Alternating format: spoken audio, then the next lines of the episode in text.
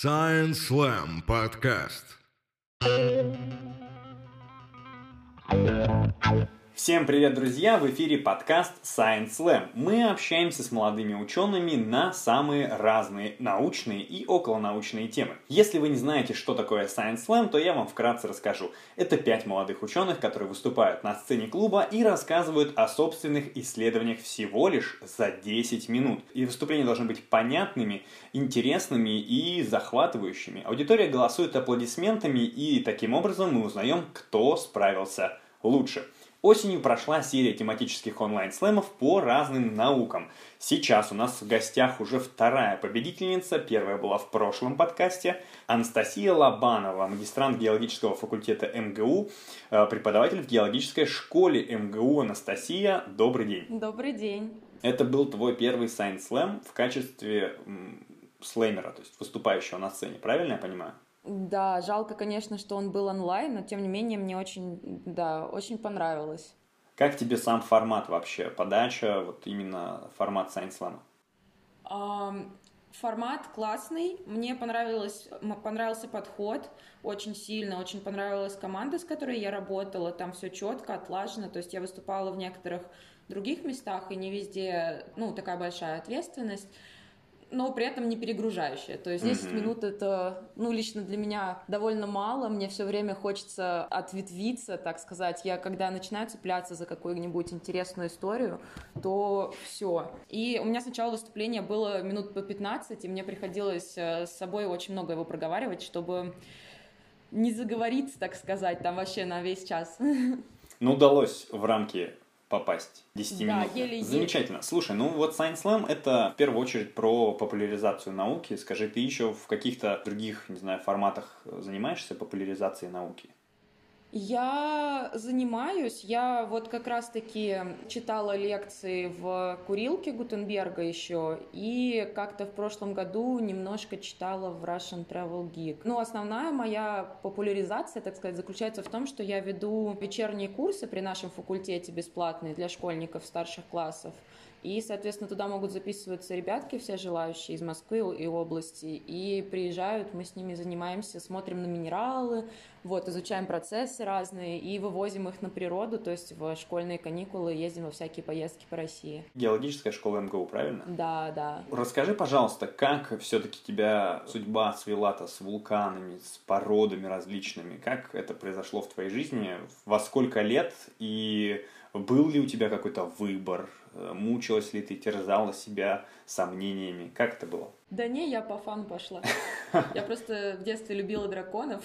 И Так. в интернете познакомилась с одной девчонкой из Зеленограда, которая тоже любила драконов. Она очень красиво их рисовала. Мы с ней очень хорошо заобщались. И вот она была на пару лет меня старше. И она, когда поступала, она выбрала геологический факультет, а мне тоже нравились естественные науки, я заинтересовалась, вот, она мне про него рассказала, и вот я как раз тогда узнала про вот эту школу вечернюю, я туда пошла, и мне прям понравился и формат, и люди очень сильно зашли, поэтому я, ну, не особо много мучилась, то есть я думала пойти куда-нибудь в естественные науки, выбирала между творчеством и наукой, но мне сказали, что творчеством можно заниматься и без диплома, а наукой не Мгм. очень, поэтому... А, Слушай, ну скажи, пожалуйста, что можно такого прямо интересного, классного, крутого детям, школьникам в формате школы рассказать про там различные породы, камни? Как вам это удается? А, Ну, каждому свое, конечно. Ну, блин, процессы Мгм. на самом деле это захватывающе. Ты начинаешь немножко мыслить даже в другом формате. То есть это не только вулканы, это же и нефть тоже с этим. Вот. Очень много химии и физики у нас есть. То есть это, эта наука объединяет в себе, она как бы на грани различных более точных но при этом дает полет воображения очень хороший. То есть вот это привлекает. И еще многие романтизируют ее, потому что нам нужно э, ездить в разные точки мира, отбирать образцы по своим исследованиям, вот это вот все. И научный мир там тоже как бы конференции в разных странах, чтобы обмениваться опытом, и тоже привлекает сильно. А правда, что нужно быть немного походником еще, чтобы быть геологом? Не надо бороду иметь, на гитаре играть, э, уметь и с гигантским рюкзаком ходить. Нет, ну это только для любителей. Ну, на самом деле, э, раньше, наверное, было больше походников, намного было сейчас абсолютно разношерстный коллектив у нас. Многие ребята вообще, которые вообще не особо такие по природе, они больше вот у нас геофизического потока, они вот прям физики, математики, то есть они работают с приборами именно. В чем заключается твое исследование? Чем ты занимаешься, чем ты помогаешь науке? Так, ну я недавно немножко сменила сферу деятельности. Ну, я как бы все еще по вулканам, но сейчас у меня проект по палеомагнитологии. Соответственно, мы, если в двух словах, так сказать, берем породы, которые были на морском дне, говорят, что породы фиксируют ту магнитность, ну вот у нас же есть магнитный полюс, да, фиксируется в некоторых минералах внутри пород намагниченность, которая была в то время.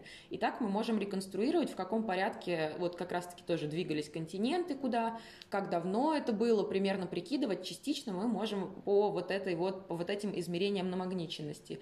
Но некоторые процессы, тот же вулканизм, еще что-то, они могут эту ну, первичную намагниченность немножечко менять. Ну, типа нагревать, нагревают, давят, вот это все, и минералы чуть-чуть страдают. Я изучаю конкретно, ставлю эксперименты, варю борщ, так сказать, только я не совсем борщ варю, варю породы в, магнитной, в магнитном котле, пытаюсь их э, перемагнитить на разных настройках и смотрю, насколько сильно они мешают нам. То есть я смотрю с химической точки зрения, что как у нас меняется. Вот, я работаю совместно с магнитологами, которые больше по магнитной. А как они могут нам мешать, ты сказала, мешают нам? Каком плане? Например, когда порода кристаллизовалась, у нее есть, сохранился магнитный вектор, так сказать, в минерале, да, который смотрит на север. А если у нас произошло, ну, какой-нибудь нагрев и еще что-то, этот вектор может смотреть, ну, он может немножечко сворачиваться. Вот, появляется второй вектор на магниченности, особенно если там какие-нибудь две магнитные породы смешались, да, расплавились, еще что-то. Ну, там до плавления не доходит, конечно, но много чего может помешать. Интересно мне, почему ты от вулканов-то отошла? Ну, я сейчас тоже частично занимаюсь вулканами, то есть я перемагничиваю именно вулканические породы из древних вулканов. Я как-то, наверное, наверное, немножечко устала. То есть я много лет, ну как, года три я занималась одними и теми же островами. Ну, некоторые посвящают всю свою жизнь одному исследованию, но я больше не такой человек. Я человек, который хочет много сфер захватить, поэтому я очень долго занималась химией Азорских островов, как раз-таки, они тоже вулканические. Я что-то занималась, занималась, занималась, и вот, ну, уже практически все, что я могла сделать со своей стороны, я сделала, и я подумала, что я хочу чего-нибудь новенького. Вот, я поэтому и кафедру сменила, то есть я бакалавриат заканчивала по вулканологии, именно кафедру, а магистратура пошла на геохимию, потому что это более общая специальность, там и химия атмосферы, ну, химия всего неживого, и воды, и вот это вот все. Сейчас человек включился в нашу беседу, и ты такая, я пойду по воде. Я понял. Ну, ты на Азорских островах-то была? Нет, к сожалению, не получилось у меня так съездить. Вот это вот наука 21 века. Можно заниматься чем-то и даже и не прикоснуться ни разу. Но, но в мечтах и планах-то у тебя есть посетить цель исследования? Да, конечно. Ну, сейчас у меня, сейчас я исследую э, палеовулканы из Карелии, поэтому мне попроще в этом плане. То есть именно с морскими рейсами бывает иногда сложновато попасть. Mm-hmm. Расскажи в общем плане, вот интересно, какие вот прямо сейчас открытия в науке, которые тебе запали в душу прям вот обозначить? Ну вот за последние не знаю, лет 5-10. Хочу... Вот два у меня есть, наверное. Одно не совсем открытие, просто это связано с э, моим научным руководителем, поэтому я горжусь. И он синтезировал нефть долгое время. Ну как, э, нашел довольно-таки простые пути синтезировать нефть. И он мне говорит всегда, что типа, ой, доварить нефть это вообще это легко. Вот. Хотя, ну, казалось бы, у нас же есть вот эта проблема, то, что нефть заканчивается и так далее, mm-hmm. но по факту, когда она закончится, скорее всего, можно будет это просто, не, ну, чуть труднее, чем он говорит, но можно будет, наверное, как-то синтезировать. Ну, вопрос, нужно ли это будет делать, уже непонятно, но факт остается фактом, это можно сделать. И еще тоже наш а, Артем Аганов, его зовут, открыл минерал, так сказать, который составляет мантию нашу. То есть он занимается кристаллами, он занимается кристаллическими решетками. То есть это тоже больше такая химия, прям химия. То есть куда там атомы встают, как структура меняется при разных давлениях и так далее. И он работал совместно с японцами, вроде как, ну или параллельно с японцами, но они тоже этим занимаются очень активно. То, что вот из чего состоит мантия, почему она такая, какая она есть и прочее и он расшифровал, так сказать, структуру мантии. Вот. А, слушай, ну вот ты уже упомянула в двух словах о том, что геология сейчас, э, в принципе, как наука, работает на стыке множество наук. Какие самые вот э, яркие примеры того, с чем тебе приходится иметь дело? Потому что приходится-то быть многостаночником. Именно мне приходится иметь дело с э, очень много, ну вот, собственно, так как я геохимик, то я занимаюсь очень много химией и очень много занимаюсь термодинамикой. То есть я моделирую процессы, что как было. То есть строю все вот эти графики тоже там, по температуре, по давлению зависимости. И мне очень... Ну, то есть в основном то, чем я пользуюсь, это мои знания по химии и по термодинамике. То, чем я пользуюсь для расчетов. Ну и вот моделирование. Но у нас свои программы, то есть именно я не программирую, я уже вот моделирую в программах, которые создали э, для нас более э, математично складные люди, да. И, соответственно, я пока не занимаюсь, но я бы, наверное, очень хотела в будущем. У меня вот как раз научный руководитель тоже, Андрей Юрьевич Пучков, он, э, у него много совместных проектов с биологами, то есть они занимались, эм, у него был проект по происхождению жизни, ее, конечно же, никто так и не смог пока что воссоздать, да, но он ставил эксперименты. Собственно, было же такое, что вот не было жизни, да, и как-то она зародилась. И, по сути, mm-hmm. это на грани геологии и биологии, потому что... Ну, из из неживого в живое, да. Да. Вот, и они занимались этим, исследовали, ставили эксперименты. Вот, очень интересно. Я бы тоже хотела какой-нибудь, наверное, совместно с биологами проект потом сделать. Тебе, как ученому, часто ли приходится отвечать на глупые вопросы? И часто ли тебе их задают, когда узнают, что ты ученый? А, чаще всего, когда я говорю, что я ученый, ничего, ничего не спрашивают. Ну, я по-разному по настроению говорю. Когда если я говорю, что я просто ученый, то обычно глупые вопросы не задают, как ни странно. А вот если я говорю, что я, например, вулканолог, я говорила, когда я говорю, что я вулканолог, мне обычно задают вопрос «Ого, они реально существуют?» Топ глупых вопросов, типа «Они существуют», да, оказывается? Вот такой вопрос. Кстати, что по вулканам там? Есть опасность какая-то? А куда смотреть? На север, запад, юг, восток? Где? Откуда ну, рванет? Для московских ребят нет опасности, потому что мы находимся в середине платформы, а они обычно на окраинах.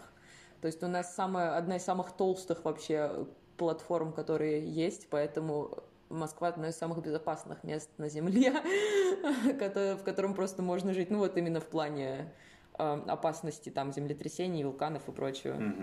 Ну, в общем, спим спокойно.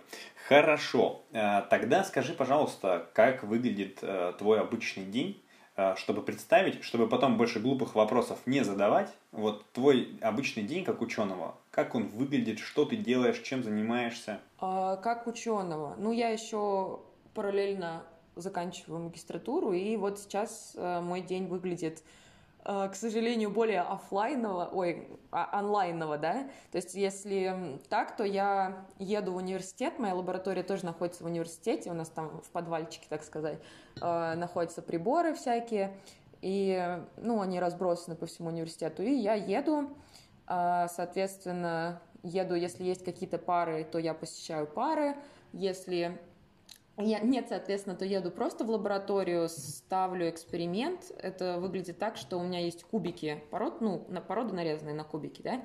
Я кладу их в автоклав, это что-то вроде микрокастрюльки, очень плотной, да. Заливаю их водичкой, обязательно надо посолить, так сказать, в нужных, в нужных дозах, чтобы там не пересоленое было, да. Ну, понятно, только чуть-чуть поточнее, да. Я ставлю настройки, соответственно, ставлю эксперимент – и все, иду заниматься дальше две недели своими делами. Очень удобно, кстати. А на две недели будет готовиться? Ну, по-разному. Можно поставить на одну, можно поставить на месяц. Вот. А сейчас я те эксперименты, которые уже закончились, я раздробила эти камешки, залила их эпоксидной смолой, ну, чтобы можно было много анализов удобно делать в одной штучке. Шашка это называется. Когда у нас такой маленький кругляшок, у меня, к сожалению, близко нету, делается маленькая круглая шайбочка, в которой которую кладутся либо минеральчики выкладываются, либо породы разные. Вот, заливаются эпоксидной смолой, очень долго полируются до идеально ровного состояния. Их можно потом на разные анализы нести, чтобы не груду камней с собой таскать, а одну маленькую шашечку, где будет так. куча всего. Ну, полировка, правда, занимает часов 8, наверное, одной шашки, потому что, ну, 6, может быть, если ты опытный.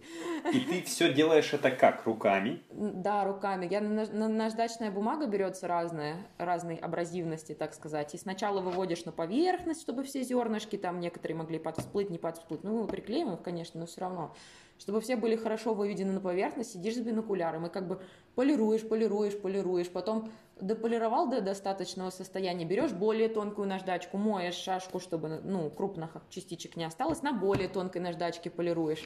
И так типа по полчасика, по часику на каждой наждачке там плюс 500, наверное, ну там нет, плюс 200-400, наверное. Ну, типа 240 самая крупная, потом там берешь э, какую-нибудь 600, а потом уже там 1000, 1200, 1500, 2000. После 2000 переходим на алмазные пасты. У нас есть да, пасты с супер мелкими алмазиками, так сказать. Но они не выглядят как супер блестящее что-то. Они выглядят как, э, не знаю, пластилин какой-то жидкий.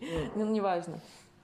И намазываешь пасту, и уже вот в этой пасте она супер-супер мелкой абразивности, и поэтому до конца полировку надо доводить с ней, чтобы никаких цара... микротрещин не было. Потому что нам нужно для анализов, например, электронная пушка, которая мерит элементы по тому, в какую сторону они отлетают, она будет плохо мерить, если там трещинка, и пушка попала в трещинку, и от трещинки отлетела в другую сторону. Поэтому нам нужно очень, очень гладкую поверхность сделать, поэтому это занимает много времени, ну, именно изготовление шашек. Очень интересно, но у меня вопрос, почему э, все это вручную делается? Нет каких-то устройств, приспособлений, машин, или это все-таки специфика такая, что надо все своими руками делать. Нужно вручную по-любому выкладывать кусочки, чтобы знать, где какой образец лежит. Это mm-hmm. обязательно. Вот, то есть тут, тут уже машина за тебя ничего не сделает. Э, залить, ну, смешать эпоксидку, это тоже не так сложно, чтобы для этого изготавливать отдельную машину. А для полировки есть есть, ну, обычные полировальные станки, они существуют, конечно, просто они не в каждой лаборатории, так сказать, находятся. У меня вот нет. Ну, и я, собственно, просто, можно сказать, э, невеликий ученый пока что, не купила себе полировальную машинку. Но, но мы теперь знаем, что тебе на день рождения подарить. Финальный, я думаю, вопрос. Скажи, у тебя, как у ученого, есть какая-то мечта? Может быть, в ближайшем будущем чем-то заняться, что-то реализовать, какой-то проект сделать? Или, может быть, где-нибудь в далеком-далеком будущем у тебя есть большая меч- мечта ученого? Ну, прям супер мечт у меня, наверное, нету конкретных таких. Но и не хочется заглазить, там загадывать, если что-то глобальное mm-hmm. такое говорить, а потом ничего не сделаю и такая... Стать Нобелевским лауреатом? Нет, ну это, во-первых, э, очень редко дают женщинам, как, к сожалению, и, во-вторых, э, Обычно Нобелевку дают э, лет через 10-20 после твоего исследования уже. Это еще ждать и ждать. Ну, может, какой-нибудь ближайшей целью, может, поделишься с нами? Я бы очень хотела сделать какие-то проекты с биологами совместные. Хорошо. Спасибо большое, Анастасия, за беседу. Было очень интересно. Действительно, очень круто, что такие сложные вещи, глобальные, удается преподнести обычным э, понятным языком всем зрителям. И судя по тому, что они оценили как надо твое выступление, у тебя это очень хорошо получилось. Мы тебе желаем успехов и надеемся тебя еще раз увидеть, услышать на Science Slam, где бы то ни было, как бы то ни было, офлайн, онлайн, неважно. Ну и желаем тебе успехов. Я думаю, что биологи уже выстраиваются в очередь. Спасибо большое. Я уже надеюсь, да. Все, спасибо большое. Это был подкаст Science Slam, второй выпуск. У нас в гостях была Лобанова Анастасия, победительница зрительских симпатий Science Slam Геология. Пока-пока, до новых встреч. Science Slam подкаст.